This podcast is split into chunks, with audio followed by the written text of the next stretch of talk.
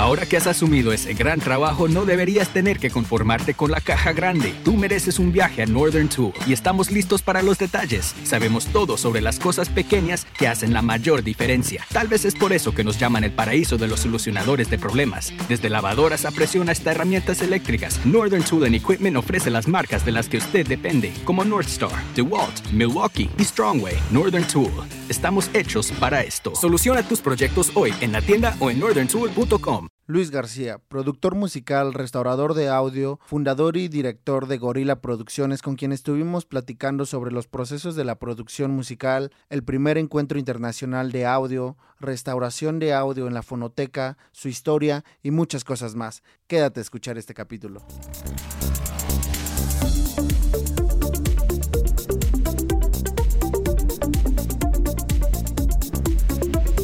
Jaque al artista. ¿Qué onda banda? ¿Cómo andan? Espero que se encuentren muy muy bien. Yo estoy muy muy emocionada. La verdad es que cuando, cuando concreté esta cita con este nuevo invitado, me propuse el no fanear tanto porque es uno de los referentes para mí en, en la producción musical. Pero pues bueno, a veces es inevitable y la verdad es que estoy muy emocionado de, tener de tenerte aquí, bro. Él es Luis García, productor musical, especialista en restauración de audio digital, productor musical y es director y creador de Gorila Producciones. Bienvenido, hermano. Muchas gracias, gracias por tu espacio, mano. Es un gusto estar aquí. Qué bueno, qué bueno que aceptaste la invitación, bro. La verdad es que, como te digo, me emociona mucho. He seguido tu trayectoria eh, a lo largo de lo que empecé eh, estudiando. Entonces, pues para mí es todo un placer, bro. Para empezar, me gustaría eh, conocer un poco para que la gente conozca eh, sobre esta índole de la producción musical. Para ti, ¿cuál sería la definición de productor musical? ¿Cuál es esa tarea que desenvuelve en la música? El productor básicamente es el que hace que las cosas sucedan. a grandes rasgos, se encarga de convertir el, el arte en un producto de Anaquel, ¿no? A través de ciertos procesos justamente artísticos y técnicos. Ok. ¿Tú en qué área principalmente es la que te desenvuelves más como productor? Ok, la producción tiene varios procesos. A mí, bueno, en general, primero, pues es una cadenita, ¿no? De, de, principio a fin.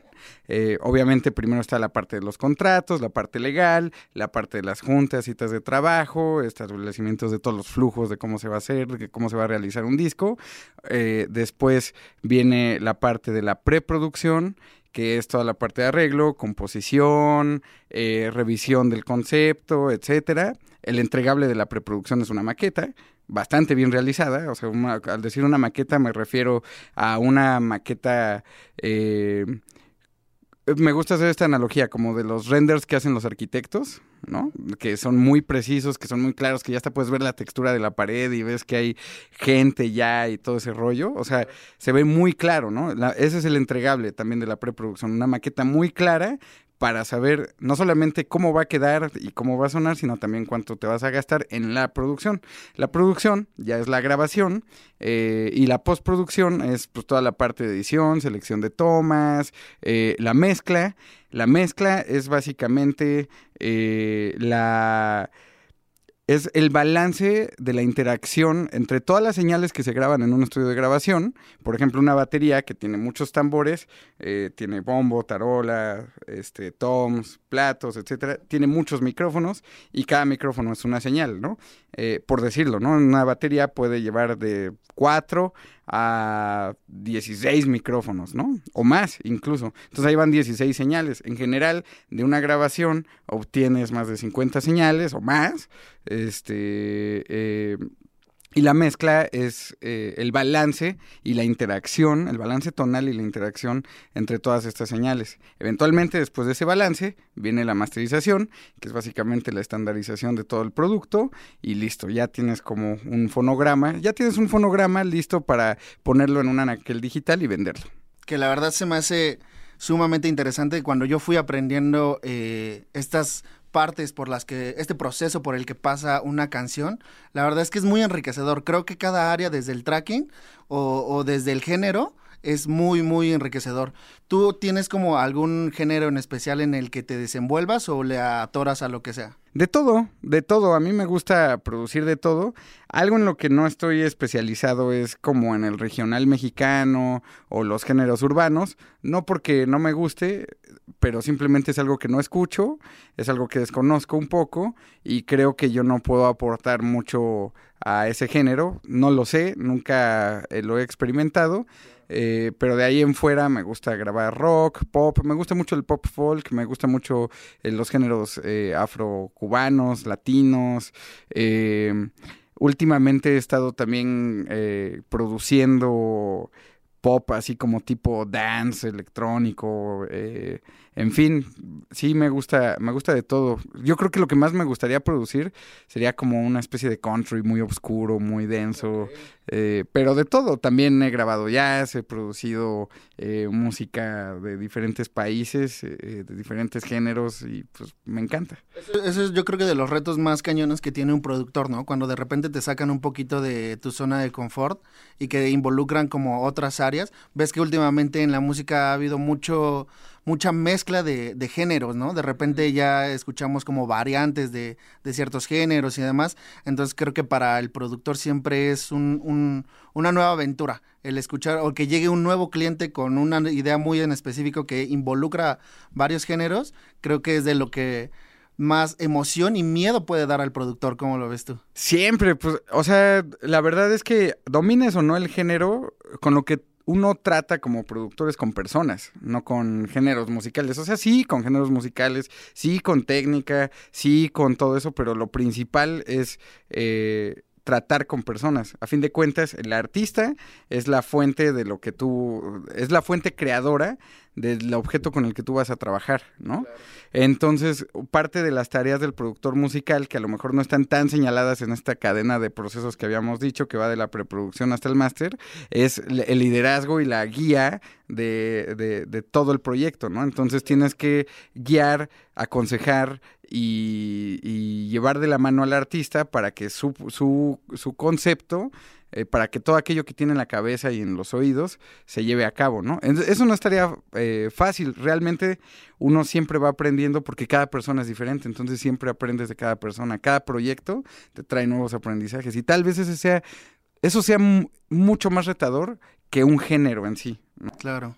Sí, justamente eh, ahora que lo mencionas, eh, si algo de que he aprendido de ti y en las diversas entrevistas y, así podcast que has tenido, es que eh, más allá del proceso ya cuando es el tracking, la mezcla y todo lo que desenvuelve ya para hacer la creación del, del producto, te centras mucho también en el, en el, en el trato con el cliente.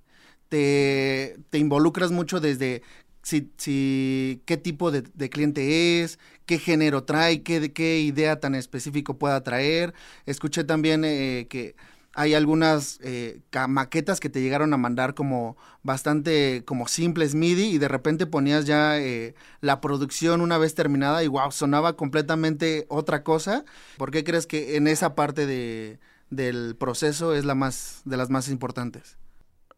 Porque a fin de cuentas, eh, es con lo que estás tratando es con la conversión de arte a producto, ¿no? Entonces, el arte siempre es personal, ¿no? Y por supuesto debe, debes involucrar proyectos, digo, este, procesos que no solamente son técnicos, sino son procesos eh, artísticos. Entonces, por ende son proyectos, son procesos personales, ¿no? Entonces, a fin de cuentas, eh, además, pues porque hay que pasarla bien, ¿no? O sea, este es, una, es un trabajo difícil, es un trabajo complicado. El perfil del productor musical es un perfil muy, muy amplio.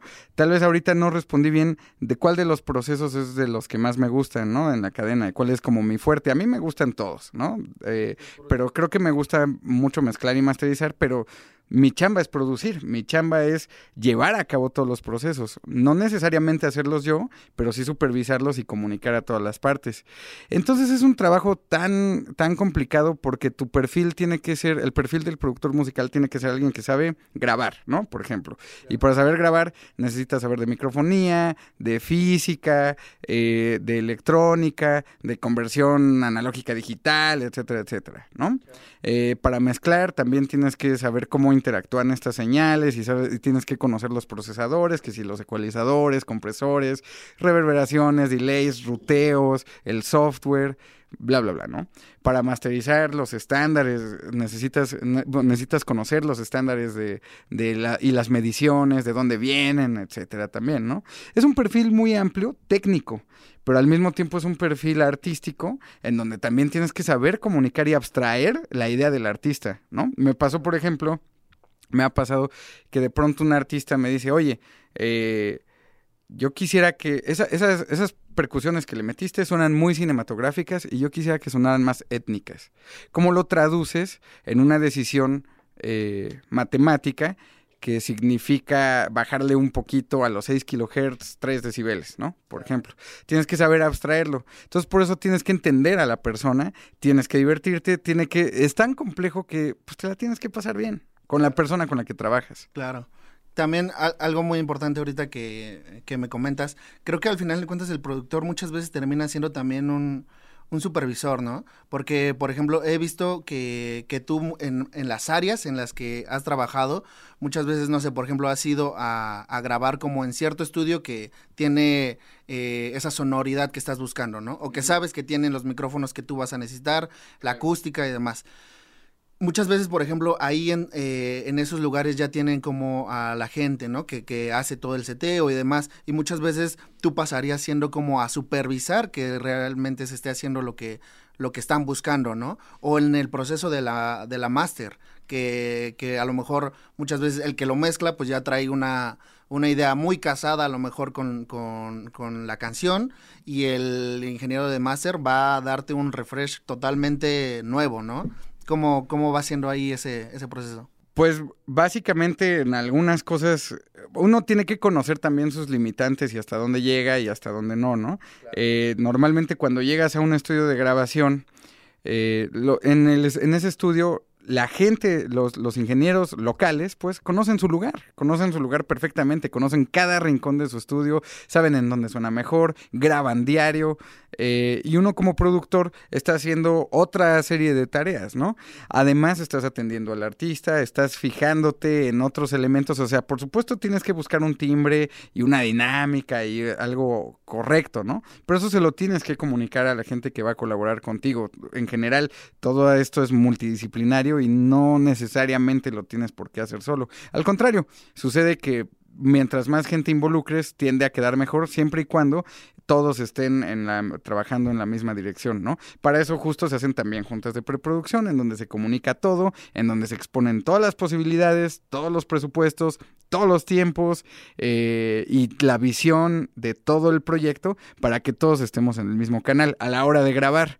En la mezcla, bueno, normalmente a mí me gusta mucho mezclar, es algo que creo que me sale me sale chido y pero no y también me gusta masterizar. Hay quien mezcla y masteriza, eh, pero yo prefiero que llegue un masterizador externo y que ¿Qué tan bueno es aventarte las dos tareas?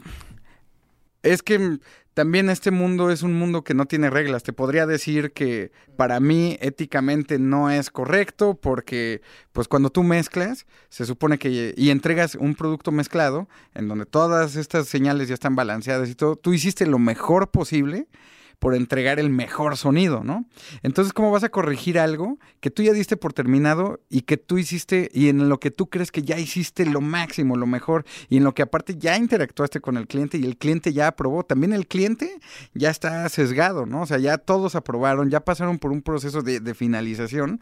Entonces, justo y esto es una mera creencia y es una mera opinión, creo que debería de existir un ingeniero masterizador externo que llegara, eh, que tiene oídos frescos, que aparte mezcla en otro entorno, digo, masteriza en otro entorno, en otras bocinas, en otro estudio, con otro aparato, con otros aparatos, y este, y, que entregue su visión y su oreja eh, y su escucha eh, sobre, de, sobre, sobre el tema que estás produciendo, ¿no? Esto es meramente una opinión, repito, porque conozco a ingenieros que mezclan y que masterizan lo que mezclan y lo hacen muy bien. Creo que también de repente depende como el presupuesto, ¿no? Del de, el de la canción. O sea, muchas veces si a lo mejor está muy justo, pues creo que no termina de otra más que hacer, hacerte las dos chambas. Esta cuestión de los presupuestos es un poco rara porque sí es cierto, hay realidades, ¿no? Y el presupuesto es el reality check, el último reality check de todo. Pero también Ahora que has asumido ese gran trabajo, no deberías tener que conformarte con la caja grande. Tú mereces un viaje a Northern Tool y estamos listos para los detalles. Sabemos todo sobre las cosas pequeñas que hacen la mayor diferencia. Tal vez es por eso que nos llaman el paraíso de los solucionadores de problemas. Desde lavadoras a presión hasta herramientas eléctricas, Northern Tool Equipment ofrece las marcas de las que usted depende, como Northstar, DeWalt, Milwaukee y Strongway. Northern Tool. Estamos hechos para esto. Soluciona tus proyectos hoy en la tienda o en northerntool.com. Oh, turn it up. Speaking of, did you get your icon pass yet, Sean? I'm dropping in right now. Wow, from just 259 adult, I'm going to buy it at the best price before it goes up April 21st. No es el dinero lo que mueve a las cosas, son las ideas. Las ideas mueven al dinero, ¿no? Entonces, sucede que si a veces la idea es muy buena y todo, se encuentra la manera de llevarla a cabo por la vía correcta y por la vía que tú lo estás imaginando, ¿no? A mí me gusta, por ejemplo, cuando estoy produciendo un EP o un disco, eh, hacer una prueba con tres masterizadores, mandárselas, pagar esos tres masterizaciones eh, y que y que la, masterización que más me guste, o que más nos guste, más bien al artista y a mí, sea la que, la que va a, intervenir, el masterizador que más nos guste, va a ser el que va a intervenir sobre el EP, sobre todo el EP, ¿no? Entonces hacemos una prueba de un, de un, de un sencillo. Ajá. Y van pagados, ¿no? Entonces, eh, a veces podría parecer exagerado, o que si los presupuestos o no, pero si la idea es buena, uno encuentra la manera. Independientemente de si hay lana, si no hay lana, las ideas es lo que mueve. Ok, bueno, ese, ese, es, ese es un punto muy, muy padre. La verdad es que de repente, como dices, a veces nos dejamos mucho como llevar por el presupuesto, ¿no? Y a veces creo que es lo que más nos atora a, a muchos de los productores que vamos iniciando, ¿no? Porque de repente eh, se nos hace complicado que más adelante vamos a hablar de eso, como el tener nuestro tabulador y cómo poder cobrar, ¿no? Pero bueno, antes de que iniciemos en esa parte que también es muy extensa, eh, me gustaría saber un poquito, bro. Sé que iniciaste, eh, el primer interés que tuviste fue en, una, en un concierto o por ahí escuché, ¿no? Que fue donde dijiste, wow, qué, qué show con esto, cómo, cómo está la fusión de todos estos instrumentos. Platícame esa primera experiencia que te llevó a, a lo que eres hoy en día? Bueno, yo creo que en general uno tiene varios comienzos. Mi comienzo eh, antes de esa experiencia, yo creo que fue eh, escuchar el guapango de Moncayo en el Palacio de Bellas Artes. Para mí fue una experiencia bastante abrumadora. Yo lo hice de muy chiquito, me llevaron, yo creo que tenía 6, 7 años, pero lo recuerdo perfectamente como si fuera ayer. Y eh, fue en mi cumpleaños. Y cuando estaba ahí, yo dije, puta, yo, me quiero dedicar a esto para siempre. Yo quiero hacer esto, ¿no?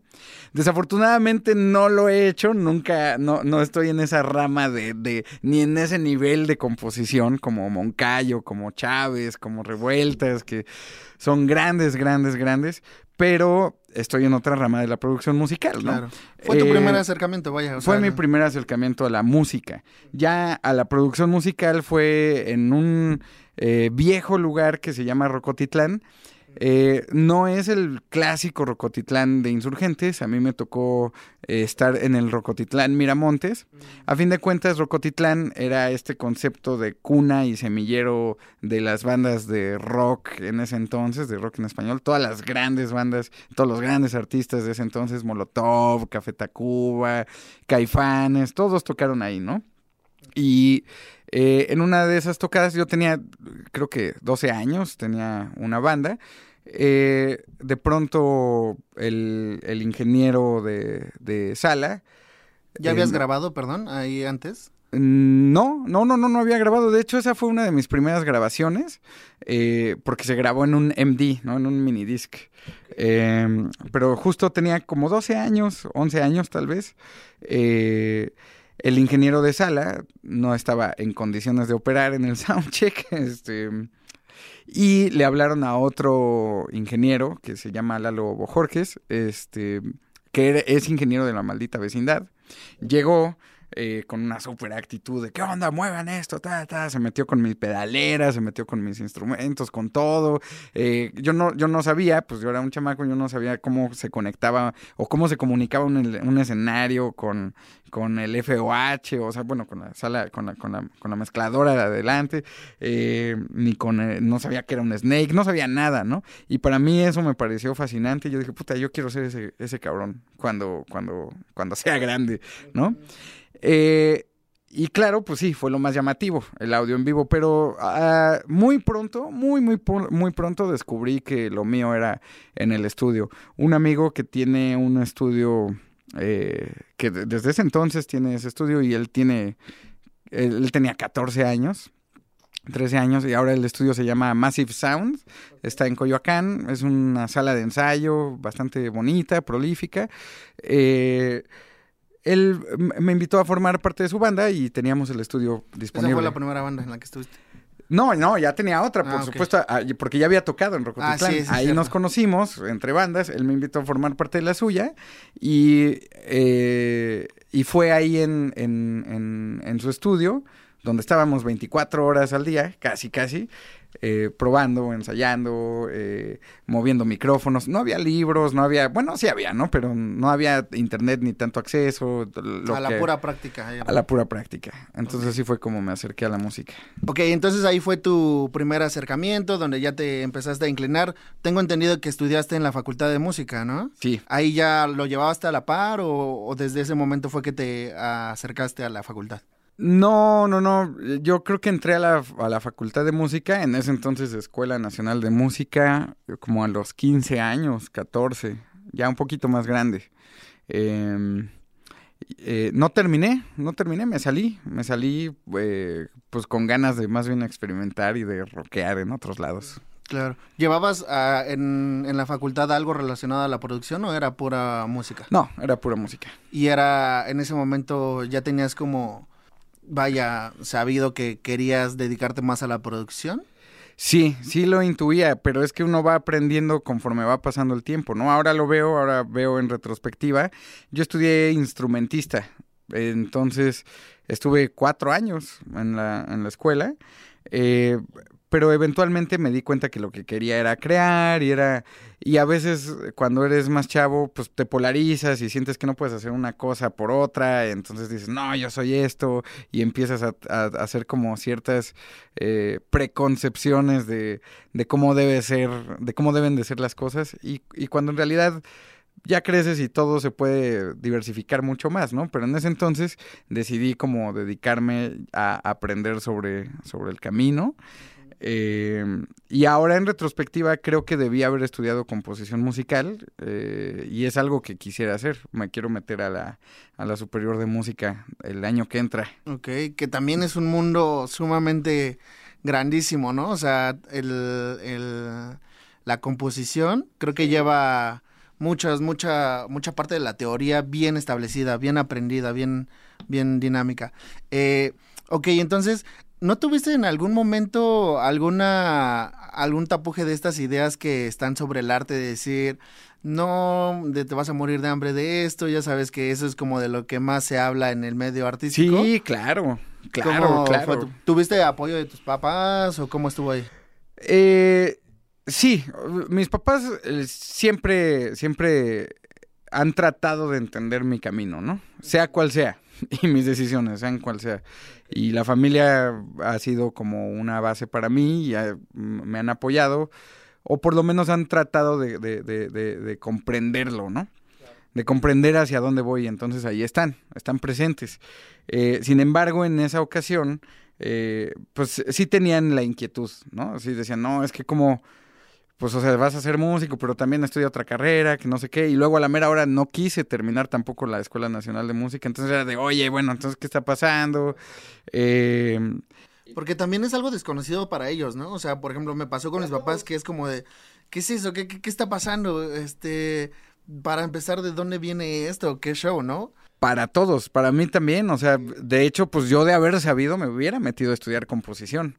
Producción musical era incosteable porque estaban estas escuelas altísimo. Fermat, Taje Martel eran las únicas opciones y eran incosteables. Creo que ahorita siguen siendo caras las opciones que hay. Ya hay más opciones y eso está, está padre, pero siguen siendo costosas, ¿no?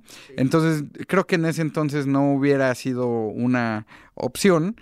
Eh, sin embargo, también pues uno carga con sus propios miedos e inseguridades, porque tu familia no son los únicos que te dicen que te vas a morir de hambre, te lo dicen tus amigos, te lo dicen los maestros, te lo dice todo el mundo, ¿no? Del arte no, del arte no. Sobre todo en, esa, en ese entonces, creo que ahora ya hay más información, creo que ahora ya para los chavos hay más apertura y todo eso, ¿no? Pero en ese entonces no. Y, y a fin de cuentas, me pasó que me radicalicé un poco y me peleé con, con el dinero, ¿no? Eh, de pronto yo dije, ah, ok, o sea, me voy a morir de hambre, pues entonces me muero de hambre, ¿no? Entonces, desde esa postura radical, dejé de, de comprender al mundo y de asimilarlo como, como, ok, bueno, ti- tienes que tener un abogado, tienes que tener un contador, tienes que tener una estructura eh, eh, de- de- financiera tienes que tener tu negocio, ¿no? A fin de cuentas tienes que vivir de lo que haces. Y yo me peleé mucho con esa idea y, y fue muy complicado reconciliarme con ella, pero, pero bueno, pues ya, eso fue lo que, lo que pasó. O sea, a eso te lleva de pronto eso, ¿no? A radicalizarte o a dimitir, ¿no? Exacto. ¿Hubo algún momento en el que quisiste echarte para atrás, en el que dijeras, creo que ya mejor le sigo los consejos de tus papás de por otra vía? No, nunca. Pues si te estoy diciendo que me radicalicé y dije, si me muero de hambre, entonces me muero de hambre. Y, eh, o sea, Te fuiste, dijiste, o sea, fue como un va. Si Sí. le vamos a entrar, le vamos a entrar. sí. Wow, eso está muy chido porque creo que es muy difícil. O sea, el, el poderte animar a ese tipo de, de decisiones que a veces de repente eh, son muy fuertes como tomarlas en cierta parte de tu vida, ¿no? O sea, a mí me pasó, por ejemplo, cuando decidí, yo estaba estudiando en el Mm. poli y estaba estudiando dos años Mm. y de repente fue como decir, creo que esto no me llena, quiero la producción musical, ¿no? Entonces son decisiones que de repente pueden ser Son muy determinantes fuertes. para tu vida, ¿no? Entonces, híjole, al final de cuentas, creo que siempre es el riesgo. El arriesgarte a, a tomar eso, a tomar ciertas decisiones que tú quieres, es, eh, es muy, muy, muy bueno. La cosa es que en este entorno, en este medio, no solo está quien puede, sino está quien quiere, ¿no? Claro. Tienes que querer estar, o sea, he visto gente que se da cuenta que, eh, bueno, como a ti te pasó con el poli, pero he visto gente que se da cuenta con la música que no quiere ser músico, ¿no? Que dice, ok, bueno, no era para mí, y que lo intenta años, que lo intenta cuatro, cinco, seis años, Sí, diez que ser años. conscientes, ¿no? Y, y dicen, bueno, no, yo soy, yo soy otra cosa, ¿no? Después de 10 años. Es increíble lo que uno aprende con el tiempo. Pero que también está chido. O sea, si de repente, no sé, tardaste un buen. Yo, por ejemplo, esos dos años que a lo mejor para mí dijera, ay, no, eh, es demasiado. Pero al final de cuentas fueron buenos. Fueron los determinantes que me dieron a hacer, tomar esa decisión, ¿sabes? Sí, o sea, claro. fueron los que me ayudaron a, a poder decidir otra cosa. Y creo que, pues, al final de cuentas nunca es tarde como para hacer eh, lo que te gusta. Pues a veces puede costar, pero pues siempre va a haber recompensas, ¿no crees? No, además no es tarde porque la música siempre está ahí, ¿no? O sea, Claro. si tú la tienes, más bien siempre está aquí. Eh, si tú la tienes, claro, es caro, hay que pagar, hay que pagar grabaciones, hay que comprar equipo, hay que, hay que hacer muchas cosas para, para poder estructurarte en este medio, ¿no? Pero a fin de cuentas, la música la, la cargas contigo y si tú tienes a la mano una guitarra, un instrumento o tu propia voz o tus dedos, lo que sea, puedes hacer música, ¿no? Claro. A fin de cuentas, ¿no? Claro. A fin de cuentas, la música siempre la llevas, si, si es para ti, tú la llevas, Ok. a donde sea. Claro, exactamente. Oye, bro, y entonces, ya cuando inicias, eh, vas agarrando carrera ya con, con esta parte musical, eh, empiezas a involucrarte también en la producción. ¿Cuál fue eh, ese proceso? ¿Cuál fue esa primera apertura que te abrió puertas al- a la producción musical? Donde empezaste a aprender ya sobre la mezcla y demás. Oh, turn it up. Got your icon pass, powder slashing. Huh, 50 plus destinations. Speaking going- of, did you get your icon pass yet, Sean? I'm dropping in right now. Wow, from just 259 adult, I'm gonna buy it at the best price before it goes up April 21st. Oh, turn it up. Here we go. Huh, Up here with your crew in an awesome view. Everything you love stacked right in front of you. Got your icon pass, powder slashing. Huh, 50 plus destinations. Speaking of, did you get your icon pass yet, Sean? I'm on iconpass.com dropping in right now. From just 259 adult, I'm gonna buy it at the best price before it goes up April 21st. Yeah, that's the good stuff. Okay, done. So pass the good stuff. Yeah, it's the good stuff. Uf, pues no lo sé. Yo creo que, yo creo que fue justamente cuando, cuando me fui con Jesús Bustamante, con este amigo que tiene su estudio en Massive Sound, te digo. eh, em, pues empezábamos a jugar con mover los amplificadores, con ponerlos arriba, abajo, eh, con cambiar las distorsiones. Yo creo que mi primer acercamiento a la producción musical, ya lo sé, ya te sé decir, fue la guitarra. Ok. Porque, eh, pe- pero la guitarra eléctrica. Eres Por- guitarrista y bajista, ¿verdad? Sí, guitarrista y bajista. Ok. Pero la, la- la guitarra eléctrica, aparte de la acústica, que es lo que estaba estudiando y tal, la, la guitarra eléctrica, pues para lograr un sonido tienes que diseñarla. Tienes que diseñar ese sonido, ¿no? Tienes que meterte a checar los pedales que hace cada pedal, eh, Los ampli. los amplificadores, que si las pastillas, que todo y todo eso es electrónica, todo eso es conocimiento que no necesariamente es musical, pero aplica en la música, ¿no? Entonces de pronto empiezas a exponerte a este campo híbrido de diseño de un sonido para un proceso creativo y tal vez ese fue mi acercamiento a la producción mus- musical. Mi primer acercamiento fue la guitarra eléctrica.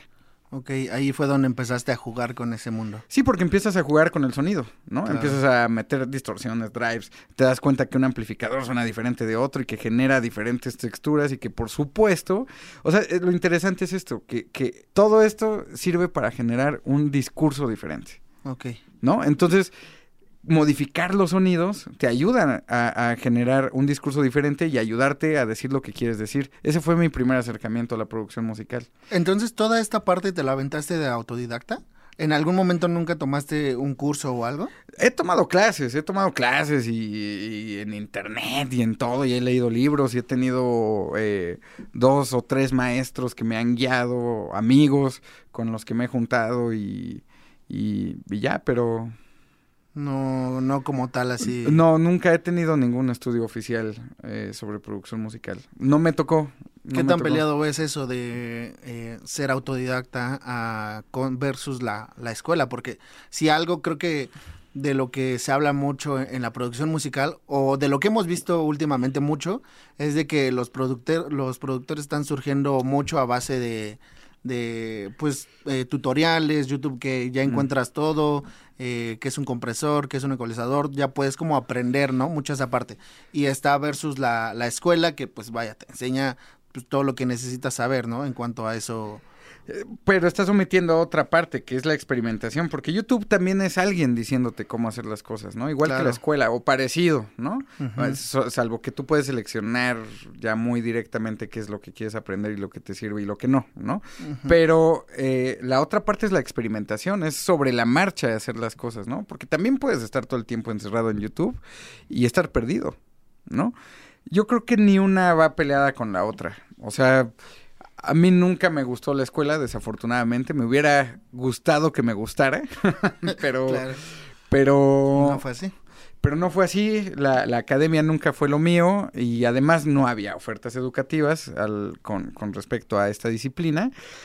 Eh, entonces, eh, pero ahora lo veo y, y está increíble, siempre y cuando eh, también estés dispuesto a, a, a sí aprender de quien te enseña, sí aprender de, de la experiencia y sí aprender de YouTube y sí aprender de donde sea.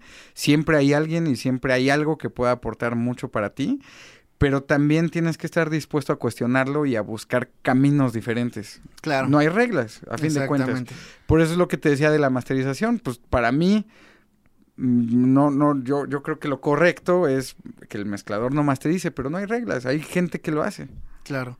Y es muy también enriquecedor, ¿no? O sea, ver esa parte de diferentes ángulos. Porque a mí me ha pasado, por ejemplo, que de repente cuando estaba llevando en la escuela, veía todo los sinfín sin cursos que de repente salieron de producción, ¿no? Mm. Ya todos eh, estaban enseñando, ya todos estaban dando tutoriales y de repente digo, ah, no sé, me chocaba de repente esa idea de, de decir, híjole, seguiré en la escuela porque veo que a lo mejor lo puedo aprender eh, por esta parte, ¿no? Pero sí también es darte cuenta que, que lo puedes complementar, ¿no? Muchas veces yo me aventé también a lo mejor tutoriales y compartí esta enseñanza de mi de mis maestros y de repente fusionaba y decía, ah, ok, esta idea sí, esta idea no. Entonces se vuelve como una, eh, una bola de nieve, ¿no? Que vas, que vas formando y que vas eh, creando. Entonces, pues está chido, ¿no? Tú, has- tú cómo has visto esa, esta parte digital que de repente ya hay un boom increíble de, de gente enseñando producción. Está increíble, está increíble que se democratice el conocimiento. Digo, por supuesto, tiene que ser conocimiento que, pues, sí sea como real, ¿no? O sea, de pronto hay muchas ambigüedades que esas son las que no me encantan, ¿no? Que si tal ecualizador es muy sedoso, ¿qué significa eso, no? Claro. que si tal este compresor, no sé qué, o sea, y empiezan a hacer justamente estos como prejuicios o, o preconcepciones de y aparte reglas, como si fueran reglas, ¿no? Eh, dice un amigo, Hans Mues, dicen, empiezan a soltar netas que no son neta, ¿no? Claro. Y es muy delicado, hay que, hay que tratar de compartir lo que verdaderamente sabes, porque la cosa es que hay muchos estafadores, o hay mucha gente que cree que sabe y, y así está hablando y así está enseñando, y, y es, es delicado. Por eso Sí. también la estructura de la escuela es, in- es muy interesante, porque a fin de cuentas las estructuras de las, o sea, la, la, la escuela se regula. Se regula por varios mecanismos, ¿no? O sea, tiene, tiene, se supervisan y, y tienen todas estas estructuras del diseño de las materias y todo eso. Entonces la, la, la escuela te da estructura. Hay gente profesional, experimentada que te... Además, la clases. escuela te expone a conocer gente de tu gremio, ¿no? Claro. Entonces eso está maravilloso. También eh, el, el gremio de, de donde vengo, del, del- de hace 15 años, 20, eh, pues nadie, o sea, sí nos conocíamos, pero pues todos están en su cueva, ¿no?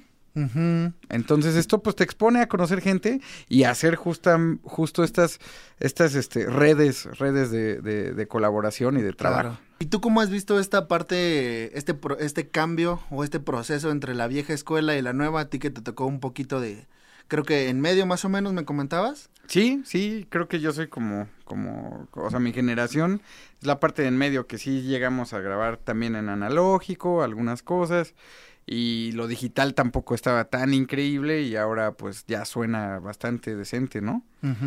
Em, ¿Qué tal fue ese, ese cambio? ¿Hay, ¿Crees que está como peleado los productores de antes con los nuevos que van saliendo? no, no, para una- nada. Para nada, o sea, no debería, por lo menos, de estar peleado, ¿no? No sé si, si esté peleado, pues eso ya depende de cada quien, eh, pero yo creo que no, no debería de, de- no tiene por qué estar peleado.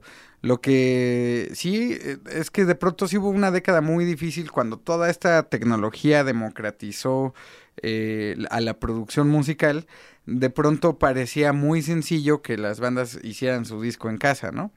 Ya después ahora se han dado cuenta de que sí se necesitan pues los procesos que se han necesitado desde siempre y ahora empieza a fluir ya mejor y enfocado hacia, hacia productos de más calidad nuevamente, ¿no? Porque creo que sí hubo una época un poco medio obscurantista en donde las cosas sonaban medio pinches además, ¿no? Claro. Eh, ahora también, bueno, lo digital ya suena muy bien. Y, y, pues tanto la generación que me tocó eh, vivir como las generaciones pasadas y como las nuevas, pues tienen sus, sus distintos rasgos, sus distintos aciertos, sus distintos errores. Yo no sé, yo no sé exactamente cuáles sean, pero, pero sin duda pueden comulgar. Eso, eso me queda claro. ¿Cómo has visto esta parte análoga con digital? Eh, como lo decías ahorita, anteriormente creo que a lo mejor los plugins todavía como que cuando iban iniciando y demás, hoy en día de repente ya están muy muy buenos, hay unos que emulan demasiado bien, pero tú que has tenido esa oportunidad de poder escuchar lo, lo- lo tangible, lo, lo análogo, ¿cómo, ¿cómo sientes esa, esa parte de la producción? Creo que no suena igual, Ok, pero, o sea, suena diferente, pero suena igual de bien, ¿no? O sea, a eso me refiero. No suenan, o sea, puedes lograr muy buenos resultados en ambos. No suenan, de hecho, entre el mundo analógico hay muchas cosas que no suenan igual, aunque sea el mismo aparato, el mismo día, otro día suena diferente, ¿no? Entonces, la cosa del, del procesamiento analógico es que no siempre es muy estable, ¿no?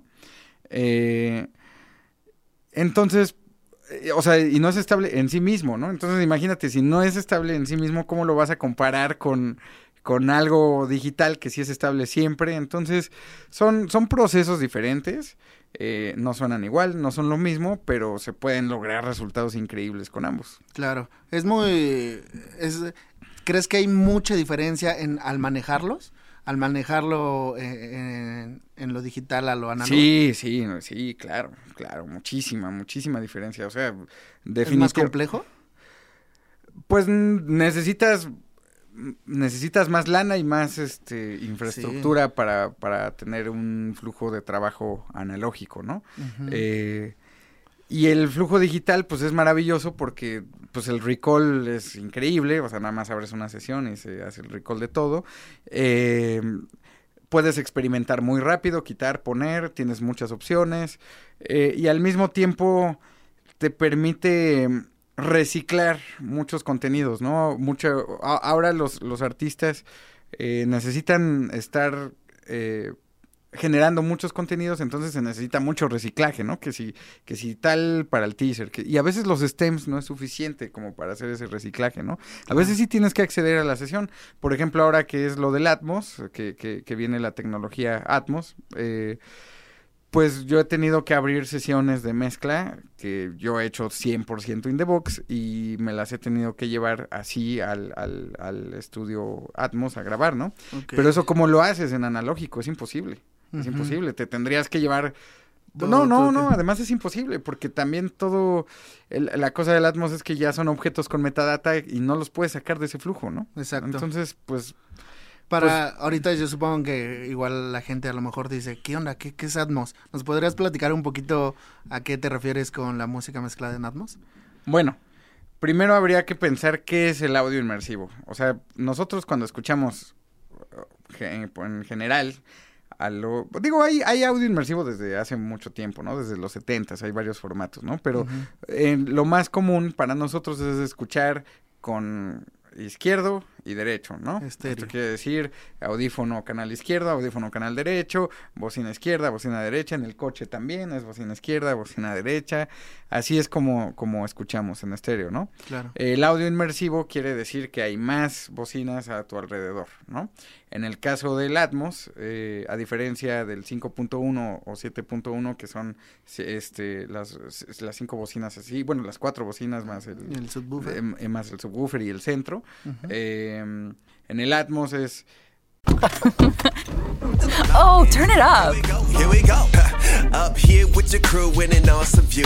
Everything you love stacked right in front of you. Got your icon pass, powder slashing. Huh, 50 plus destinations. going Speaking of, did you get your icon pass yet, Sean? I'm on iconpass.com dropping in right now. From just $259 adult, I'm going to buy it at the best price before it goes up April 21st. Yeah, that's the good stuff. Okay, done.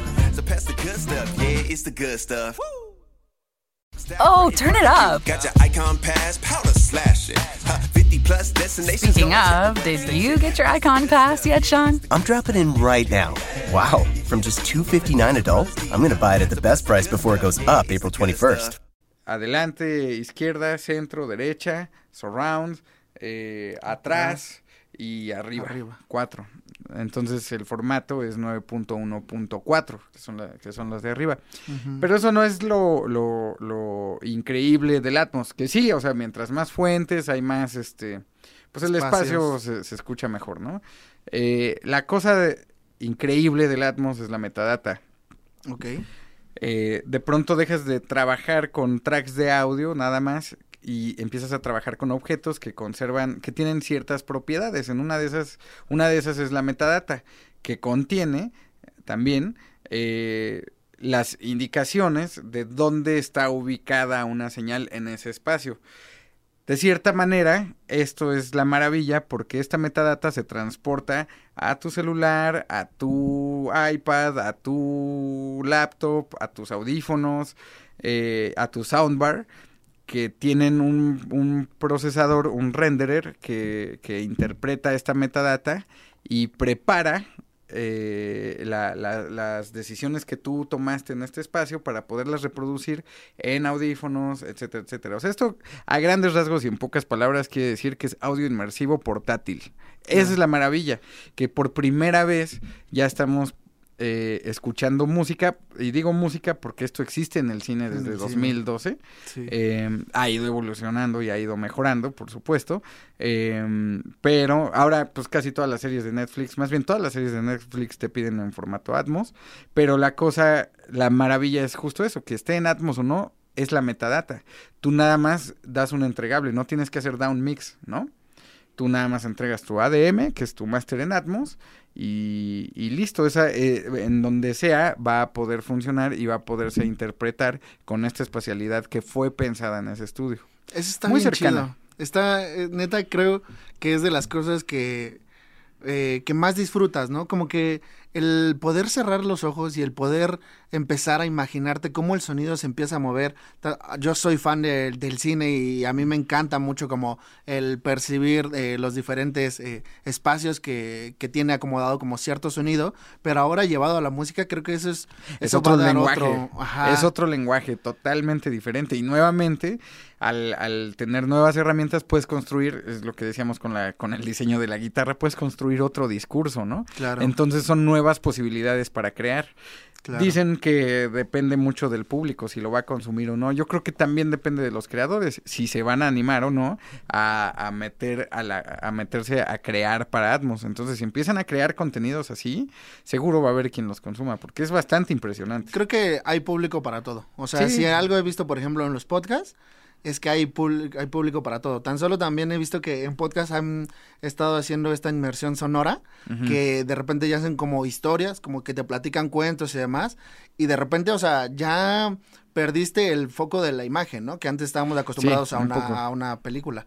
Ahora te hacen volar, te hacen imaginar, te hacen poner, te ponen los sonidos, los grillos, eh, la noche, los ambientales, las voces, las narrativas, los personajes. Yo creo que eso te vuela, te vuela la cabeza completamente y a mí se me hace que es algo que de repente deberíamos de apreciar más eh, como consumidores. Eh, a lo mejor nosotros que estamos como en este gremio de, del audio, pues percibimos o nos enfocamos más, ¿no?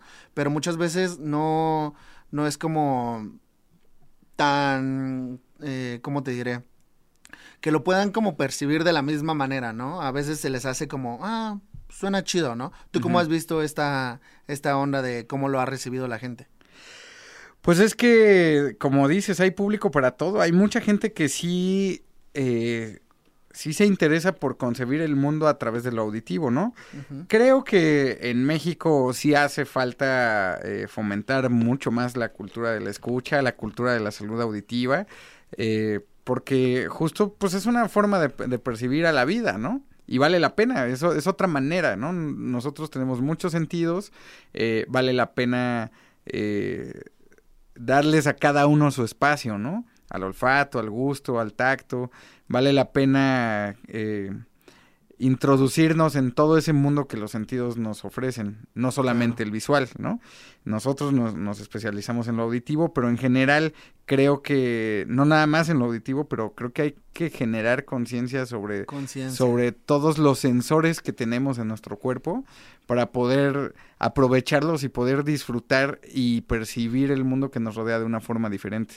Claro, yo creo que es ese open mind de, de poder acercarte a, a conocer nuevas cosas, ¿no? Me pasó cuando yo empecé en el audio, eh, de repente pues me platicaban los profesores, ¿no? No, pues es que escucha los sonidos traseros, ¿no? Escucha eh, eh, el en medio y de repente tú te empiezas a imaginar, tú te empiezas a imaginar, ah, no manches, sí es cierto, lo escucho acá atrás, lo escucho acá adelante. Entonces, todo eso va creando una mejor experiencia te va creando un, un mejor un mejor ambiente, un, un mejor este, pues sí, una mejor experiencia. Justamente hablando de eso, bro, me gustaría que me platicaras, eh, ya que estabas en este proceso de, de la producción musical, llegaste a la fonoteca, eh, restauración de audio. Platícame cómo, cómo fue que llegaste a, a este increíble espacio. Yo estaba en la, yo estaba en la fonoteca eh, como productor musical en la dirección de promoción y difusión del sonido y después me pasé a la dirección de tecnologías de la información y sistemas de audio digital y en ese inter eh, nos dimos cuenta de que, bueno, claro, los principales axiomas de la fonoteca es eh, preservar y difundir el patrimonio sonoro, ¿no? Ok. Pero hay un espacio, hay una brecha entre una y otra, que es la comprensión de audios que por su deterioro y por el paso del tiempo se han hecho, han perdido su funcionalidad y su, y su estado, y su estado pues audible, ¿no? Entonces, para poderlos difundir hay que restaurarlos. A fin de cuentas, el- el- el- una fonoteca no puede ser un cementerio de sonidos. eh, entonces, el patrimonio se, se- se- el patrimonio se preserva hasta que se reinserta en la memoria de la gente. ¿no? Órale. wow. Entonces, a través de este, de esta, de este pensamiento, a través de este, de esta conclusión a la que llegamos, eh, desarrollamos y planteamos el flujo de restauración. Eh, yo creo que tenemos básicamente como cuatro años, lo- nos tardamos tres, tres años en desarrollarlo y ahorita llevamos como un par de años o tres implementándolo. Wow, esto, eso creo que también es muy importante para el patrimonio de, pues, de, de México, porque eh, algo que estaba leyendo es que has restaurado bastante, bastantes cosas, ¿no? Bastante eh, sonido. Cuéntame cómo es el proceso de una restauración sonora. Básicamente la herramienta principal de la restauración no es la, la- el procesador, ¿no? El proceso, los procesos digitales como el RX y todas estas herramientas que pueden quitar ruido, etcétera, etcétera. La herramienta principal de la, de la restauración es la investigación y el diagnóstico. Porque a fin de cuentas, esto no es una postproducción, no es nada más quitar ruido. Estamos tratando con patrimonio que tiene sus instancias políticas, sus instancias tecnológicas. Las instancias tecnológicas suenan a algo, entonces tiene sus instancias históricas y a fin de cuentas se tiene que preservar también la identidad de lo que estás restaurando, ¿no? Claro. Eh, eso es eh, eso es básicamente el proceso de restauración. Entonces llega, llega un, un, un documento sonoro, se revisa, eh, se, se le hace un diagnóstico, se investiga sobre de él, en primera instancia, pues para ver si vale la pena tenerlo o no en el acervo. Claro. Y ya que tiene ciertos objetivos y parámetros delimitados para su difusión, se empieza a intervenir también físico-químicamente, ¿no? Desde su estado físico-químico. Hay cintas de cloruro de polivinilo, hay otros de tereftalato de polietileno, hay discos de laca, hay discos de vinil, hay cintas de papel también, eh, rollos de pianola, am, alambre magnético, cassettes, DATs. Todos estos tienen síntomas de deterioro, varios, y todos esos síntomas de deterioro suenan. Hay que investigar cuáles son parte del contenido y cuáles no Wow. para poderlos intervenir correctamente y así difundirlos, sin alterarlos, sin alterar su identidad. Qué proceso tan, tan más grande, ¿no? De repente uno cree, escucha la palabra restauración y pues podrías imaginarte que es un proceso en el que pues simplemente eh, eh, pasas lo análogo a lo digital o, o recuperas algo, pero es un trabajo que involucra muchos más sectores. Sí. Entonces, ¿cuál crees que para ti ha sido eh, de las cosas más eh, grandes que te ha dejado la restauración de audio? Híjole, hay varias, hay varias. eh, yo creo que una, la, la de las primeras restauraciones que hicimos, la de mm, Manuel M. Ponce, la- una entrevista con Manuel M. Ponce en donde él toca sus propias piezas. Y fue la última entrevista que, que probablemente dio.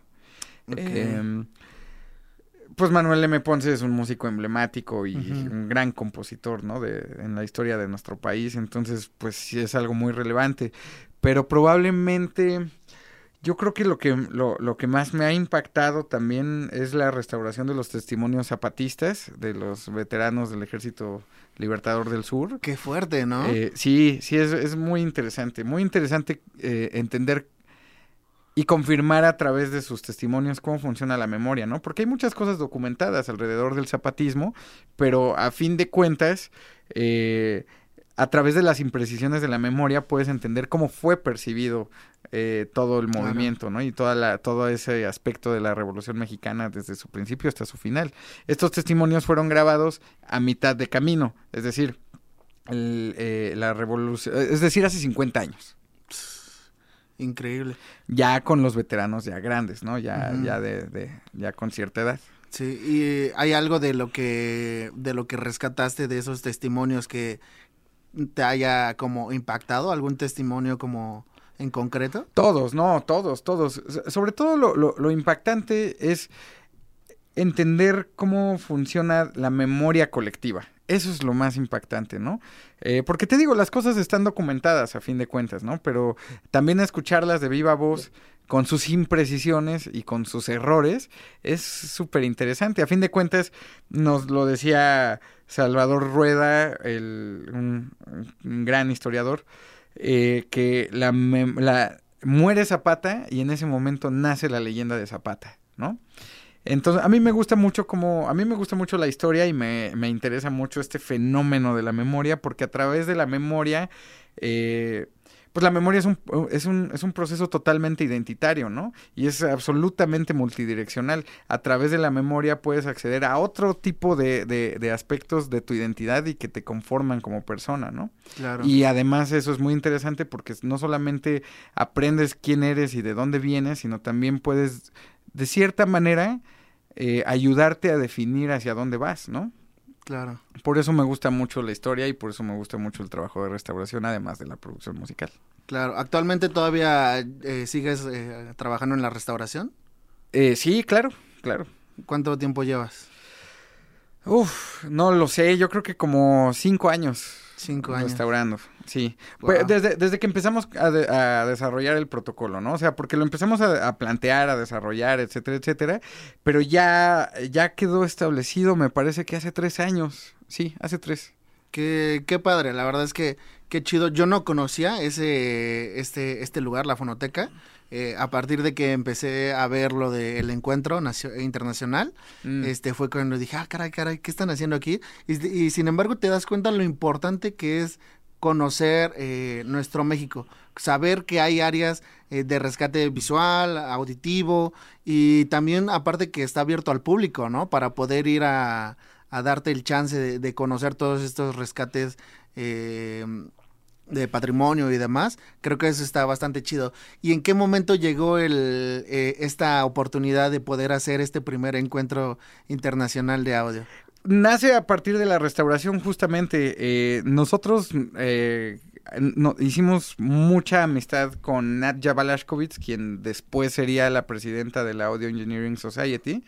La, la institución o más bien la organización que internacional que regula básicamente a nuestro gremio y pero Nadia en sí es restauradora es, es- es, este y bueno ella está estableciendo y lo estableció junto con nosotros eh, el flujo de restauración que a fin de cuentas sigue teniendo muchos cuestionamientos y todavía sigue se sigue desarrollando como todo no Claro. eh, cuando ya quedó establecido, cuando lo presentamos ante una rama de, de la UNESCO que se llama Ibermemoria, eh, de pronto dijimos, ok, vamos a, ¿por qué no hacemos un encuentro de restauradores, ¿no? Ya que somos muy pocos que tenemos este enfoque de preservación, ¿no? Porque hay Claro. quien, te digo, hay quien limpia audio y quien lo arregla y quien, y quien le quita ruido y hay quien lo restaura, ¿no?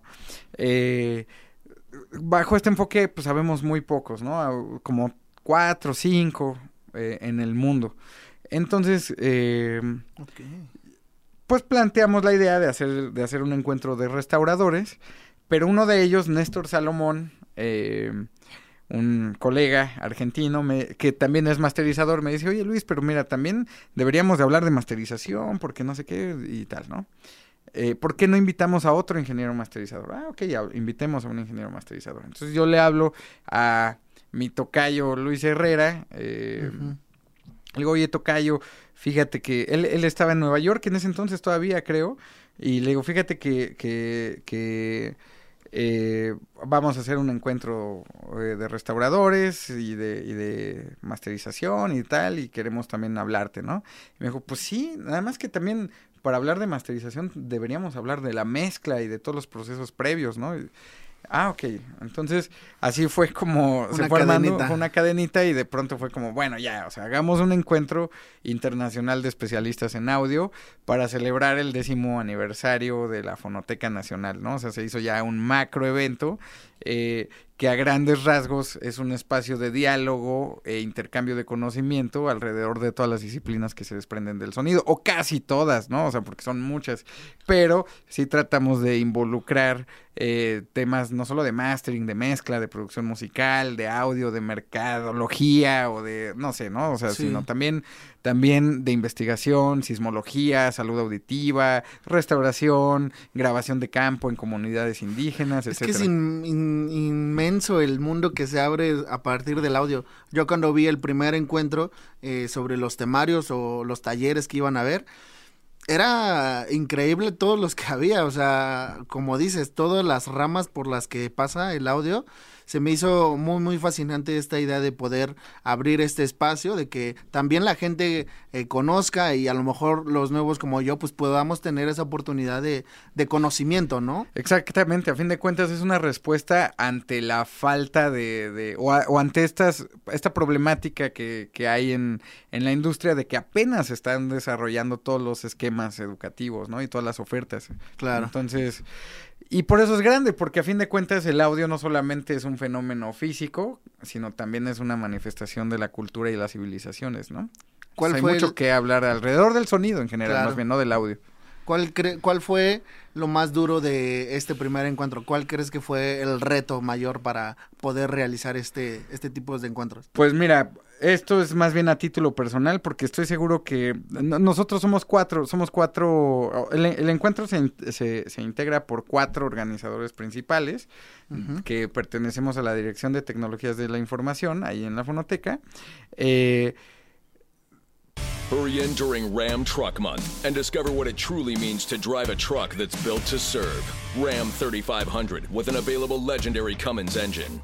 Ram TRX, the most horsepower of any gas pickup ever built. And Ram 1500, ranked number one in driver appeal among large light duty pickups in 2022. That's three years in a row by JD Power. Hurry in during Ram Truck Month. For JD Power 2022 U.S. award information, visit jdpower.com/awards. leftovers, or the DMV, Number 97. or house cleaning, or Chumba Casino always brings the fun. Play over a hundred different games online for free from anywhere. You could redeem some serious prizes. ChumbaCasino.com. Live the Chumba life. No purchase necessary. Void prohibited by law. 18 plus terms and conditions apply. See website for details. Pero digo, sin duda alguna es un equipo muy grande, ¿no? O sea, también está la gente de difusión, está la gente de, en general de todas las direcciones, los contadores, abogados, de todo tipo, ¿no? Personal de seguridad, de limpieza. Es un equipo muy grande y yo estoy seguro que todo el equipo enfrentó muchos retos, ¿no? Eh, porque es un, es un evento bastante, bastante grande, ¿no?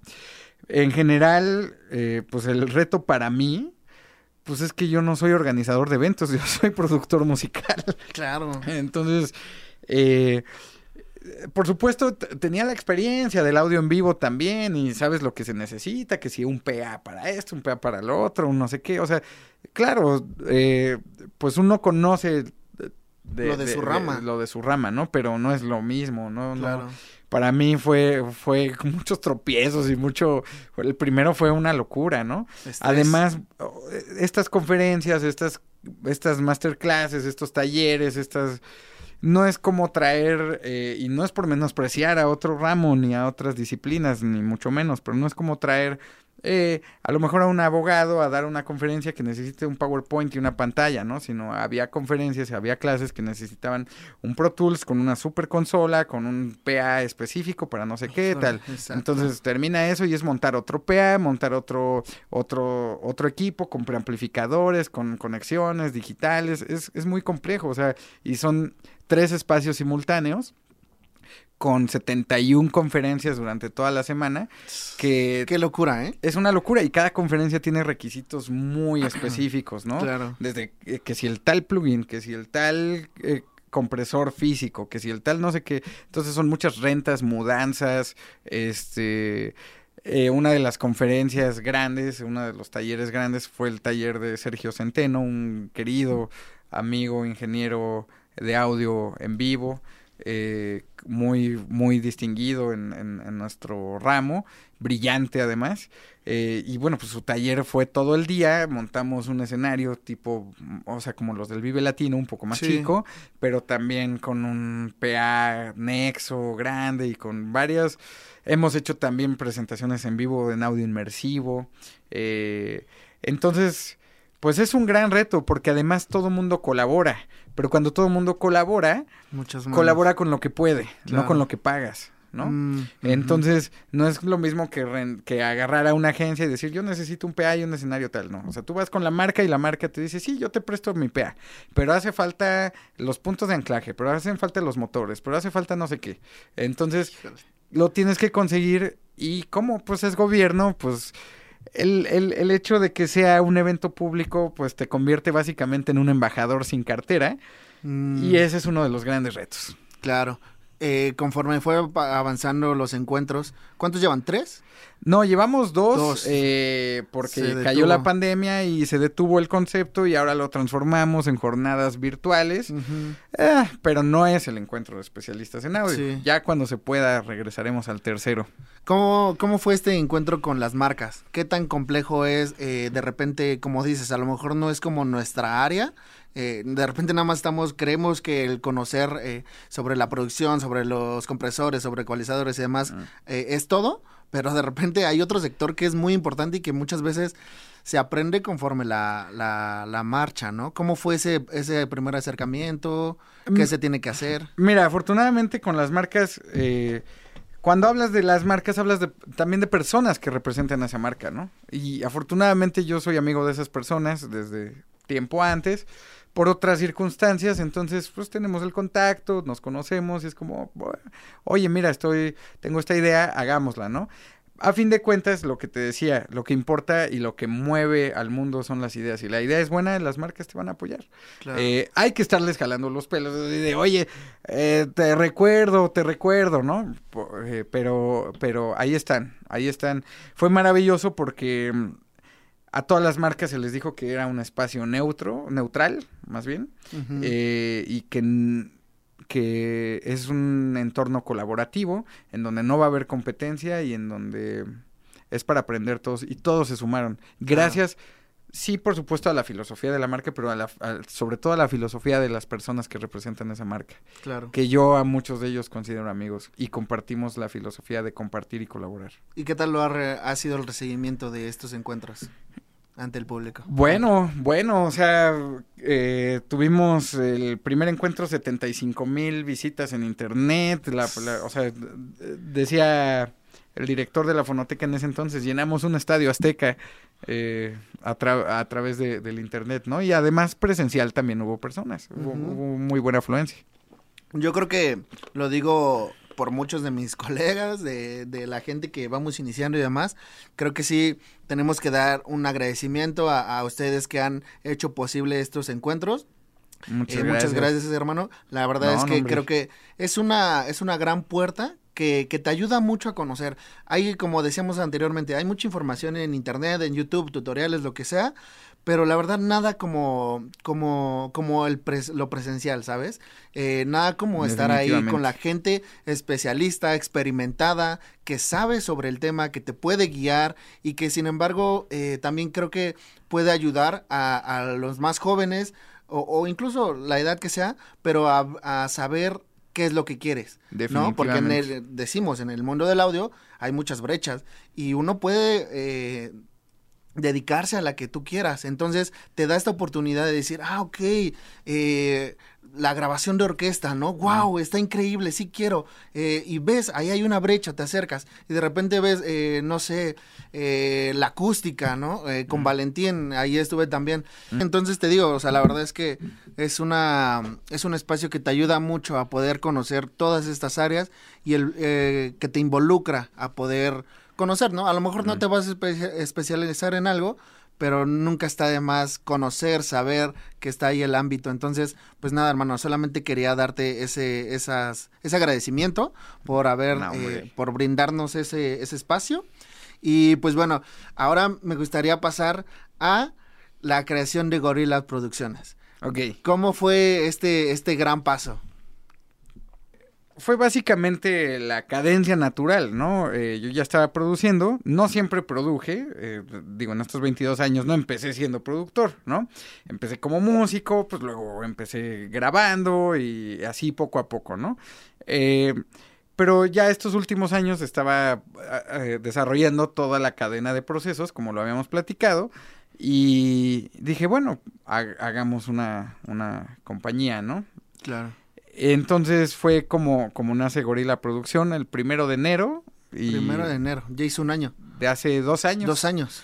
Y mm, justo lo anunciamos en el Vive Latino, eh, un querido amigo, periodista, eh, Ricardo Bravo, que es un gran periodista y es como la, la el periodista de rock por excelencia. Claro. Eh, me dijo, oye, ¿por qué no presentas tus- tu, tu casa productora en, en el Vive Latino? Entonces lo presentamos en el. Media Center y fue en donde nace Gorila Producción. Qué chido. ¿Cuál es, cuál crees que ha sido el mayor reto en la creación de Gorilla Producción? Eh, la incorporación de personal. Es un reto. Es, un- es un, es un Iniciaste, reto. supongo, tú solo. Sí, empecé solo. eh, eventualmente tuve que. Uno de, los, uno de los retos fue definir el perfil de los asistentes de, de, de la compañía, ¿no? De la gente que me asistiera o de la gente que colaborara conmigo, ¿no? Eh, fue, un- fue, fue bastante complicado porque también es sobre la marcha, entonces tienes trabajo y tienes que revisarles eh, y ellos tienen que responder ese trabajo, pero a veces no lo hacen de la manera en la que uno espera. Entonces tardas más tiempo en revisar y en corregir que en hacerlo tú mismo. Entonces fue como un proceso bastante largo, prácticamente de un año y medio de, de, de estar pensando y de estar probando con diferentes personas hasta que encontré a dos personas, a, a las dos personas adecuadas que ahorita me están ayudando. Claro. Eh, y también otro de los retos fue eh, encontrar aliados estratégicos, ¿no? Que no es gente interna, pero es gente que colabora conmigo para el desarrollo de los artistas o para el desarrollo mismo de, mi empresa, ¿no? Pero eso es, eso es complicado porque pues es una industria bastante intensa, ¿no? En donde cada quien tiene intereses, muchos son intereses que no tienen que ver con el dinero, sino tienen que ver con proyección eh, o con esta cuestión eh, fancy, dirían los gringos, Claro. de, de, de, de, de la música, ¿no? Entonces es complejo, es complicado asociarte con, la- con, con las personas.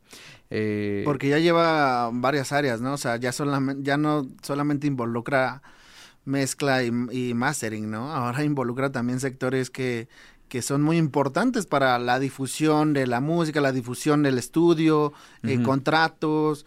¿Cómo, ¿Cómo has podido formalizar toda esta parte de la de Gorila Producción? Pues con mucha paciencia y mucho tiempo, pero sí es algo necesario, o sea, necesitas, digo, contador y todo esto ya tenía, ¿eh? entonces digamos que una estructura contable y, y financiera ya, ya estaba más o menos eh, definida, no tanto como ahora, pero sí.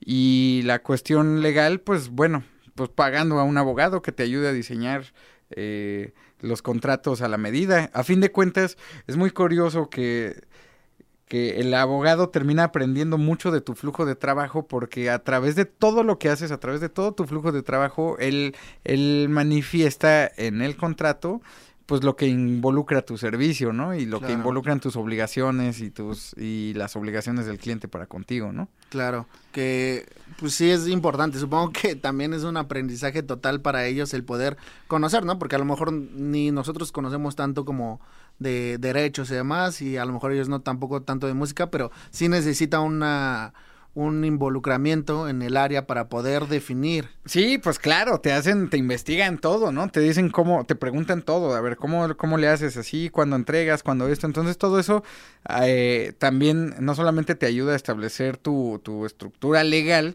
sino también tu flujo de trabajo, ¿no? Entonces ya queda muy claro, no hay pierde, ¿no? Entonces es, esa es como la parte... Eh, que no tiene por qué ser tediosa, al contrario, tiene que ser muy clara con el cliente. Es, tú llegas, me pagas, yo te entrego esto, luego esto, luego esto, los pagos son en estos tiempos, en estos momentos, me obliga a tanto, a ti te obliga a esto, te- todo tiene, tiende a ser muy claro y muy cristalino en ese sentido, ¿no?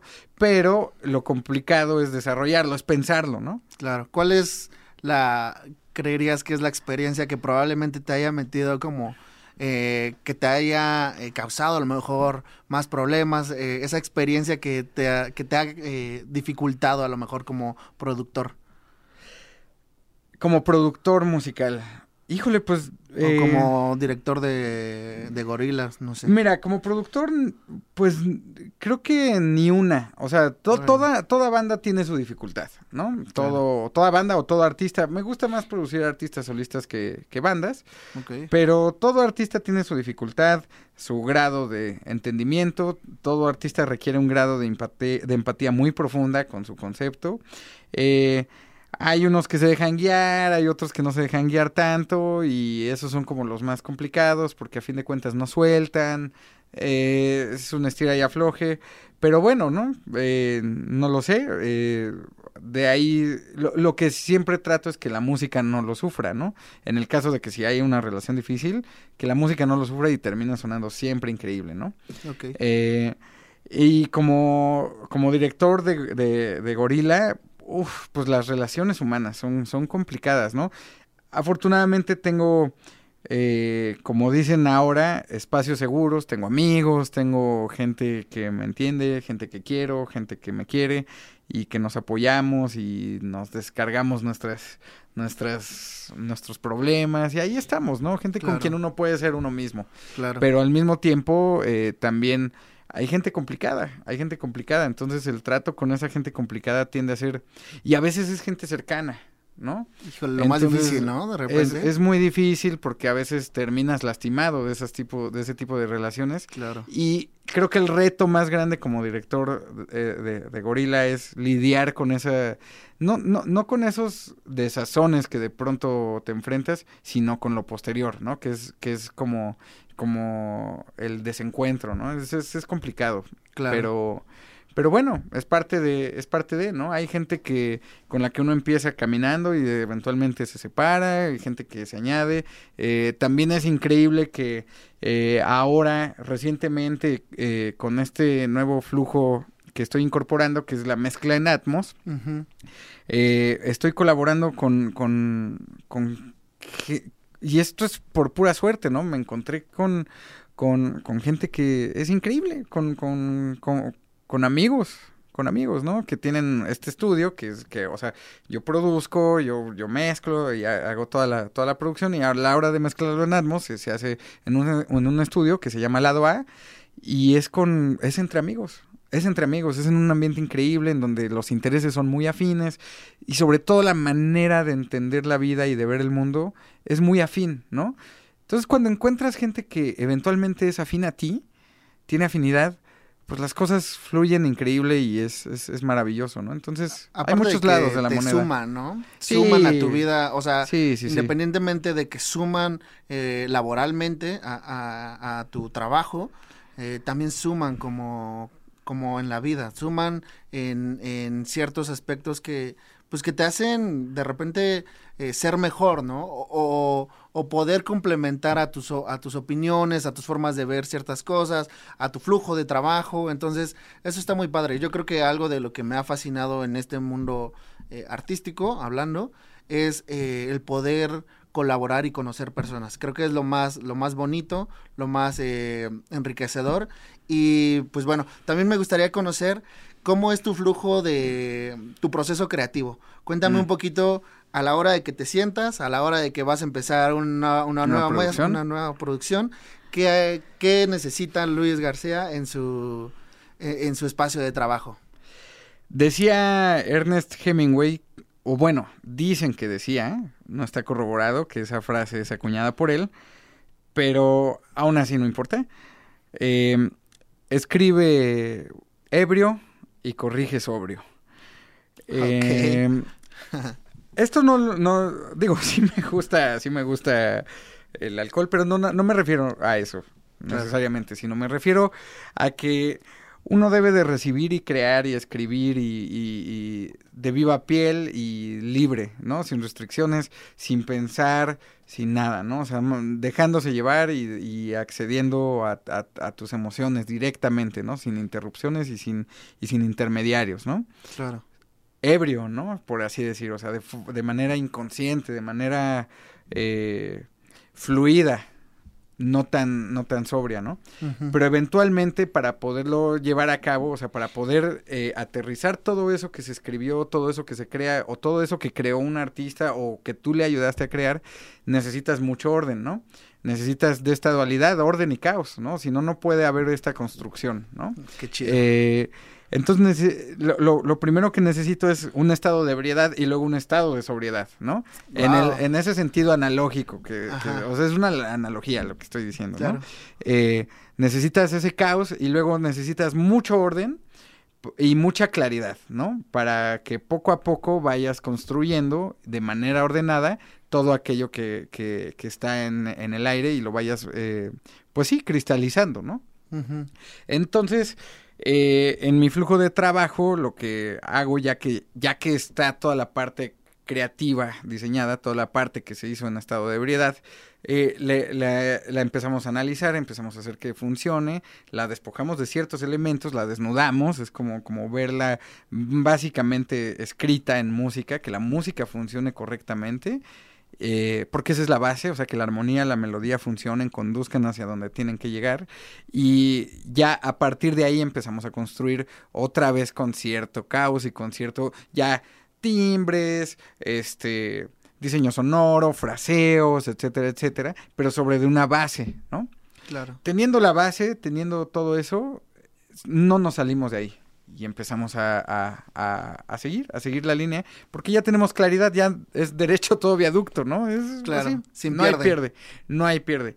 Eventualmente, a la hora de producir, porque todo esto es en la preproducción, ¿no? En la preproducción todo es muy ordenado, muy claro, muy conciso, siempre bajo consulta con el artista, esa es la clave, siempre nos estamos consultando, siempre estamos revisando y sobre todo validando, ¿no? Claro. Una vez que ya validó el artista, una vez que ya validamos todos, eh, vamos a la siguiente etapa. Eh, la siguiente etapa es la producción musical. Ahí ya grabamos, grabamos todo lo que ya maqueteamos, todo lo que ya tenemos muy claro, todo lo que ya tiene muchísima sobriedad. Lo volvemos a grabar con esa sobriedad, muy bien pensado, pero también volvemos a la ebriedad un poco, ¿no? Es como, ok, ya tenemos todo lo que necesitamos, esto ya funciona sí o sí, no hay manera de que no funcione, no hay manera de que suene mal. Ya tenemos Están seguros. ya tenemos toda la seguridad, ya está, ya toda, toda la seguridad de que esto va a funcionar. Ahora, dale, otra vez. Dale, ya, dale otra vez en estado de ebriedad, crea y ya eventualmente en la postproducción hago un híbrido de este, de este, mm, pues de este cúmulo de, de y de esta dualidad, ¿no? Entre orden Claro. y caos, de lo que quedó bien con todo el orden y de lo que funciona con este caos. Ya ¿no? tienes en la mesa todo estos, eh, todas estas partes que puedes utilizar y empiezas a embonar y demás. Y sobre todo tienes la seguridad de que ya está sonando increíble, Claro. ¿no? O sea, eh, yo le llamo nivel de chidez, ¿no? Ya llegaste a un nivel de chidez en el que cualquier decisión que tomes funciona. Claro. Eso es lo que trato de, de- de hacer en mi flujo de trabajo. Qué chido, qué chido conocer. Fíjate que no había eh, escuchado algo así. Eh, la verdad es que es muy interesante, es muy interesante conocer esta, este, este orden y caos. Muchas veces creemos que todo es el orden, todo es el orden, es lo más necesario y demás. Pero qué bonito también disfrutar de ese caos, ¿no? Poder incorporarlo a, a tu flujo de trabajo se me hace muy padre. Y pues bueno, bro, la verdad es que se me ha pasado de volada el, el tiempo hay millones de temas que neta se me ocurren en la cabeza y que digo, no manches, quiero platicar de esto y así. Eh, lamentablemente nos vamos acercando al final del capítulo y me gustaría hacer una última dinámica. Eh, Vamos a hacer esto. Te voy a soltar palabras y tú me dices lo primero que se te ocurra. Ok. ¿Sale? Entonces, eh, si estás listo, le damos. Va. Venga. Eh, audio, Vida. restauración, Memoria. guitarra, Comienzo. atmos, Experiencia. ciclismo, Uf. Eh, híjole. Espíritu. whisky. Felicidad. Y cerramos con productor. Productor. Responsabilidad. Vientos, hermano. No, pues nada, eh, agradecerte, agradecerte que hayas eh, tomado el tiempo de estar aquí con nosotros, de que nos puedas compartir un poco de todo lo que haces, de, de todo eh, la experiencia que has tenido, tus puntos de opinión. La verdad es que te digo, yo me quedo con, me quedo con muchos más temas en la lengua que, que podíamos platicar, pero pues bueno, que eh, ahí vamos a estar. Platícanos qué se viene para Luis García, eh, qué, en qué proyectos, nos platicabas hace ratito que se viene lo de Atmos.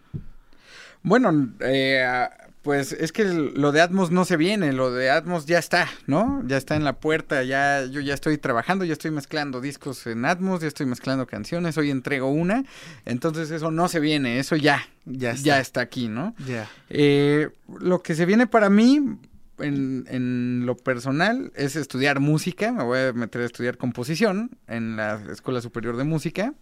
Voy a intentarlo.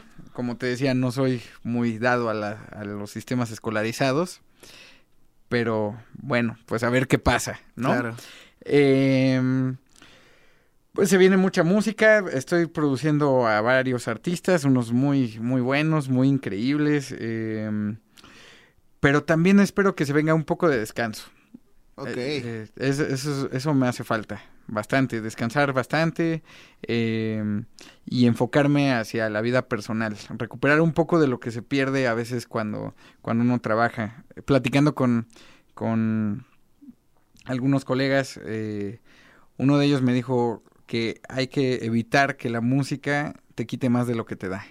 Entonces, eso es lo que se viene para mí un poco, tratar de equilibrar un poquito la balanza. Qué chido, bro. Pues ahí esténse atentos. Voy a estar dejando ahí todas sus redes sociales donde pueden encontrar, donde pueden encontrar Gorila Producciones. Eh, si quieren trabajar con él, tremendo productor, tremendo ser humano. La verdad es que eh, creo que lo pudieron ver ahorita. Su trabajo eh, conlleva mucho mucha calidez, mucha mucha calidez y calidad, yo diría. Entonces, eh, ¿algún último mensaje, bro, que quieras dejar? Ni uno, muchas gracias, gracias por escuchar. Gracias, amigos, y pues ahí estamos, ahí para la otra. Bye. Bye.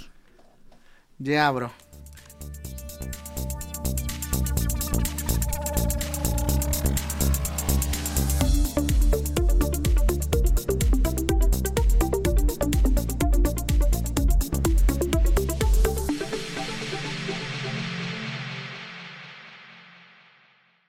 Leftovers or the DMV Number 97. or house cleaning or Chumba Casino always brings the fun. Play over a hundred different games online for free from anywhere. You could redeem some serious prizes. ChumbaCasino.com. Live the Chumba life. No purchase necessary. Void where prohibited by law. T plus terms and conditions apply. See website for details.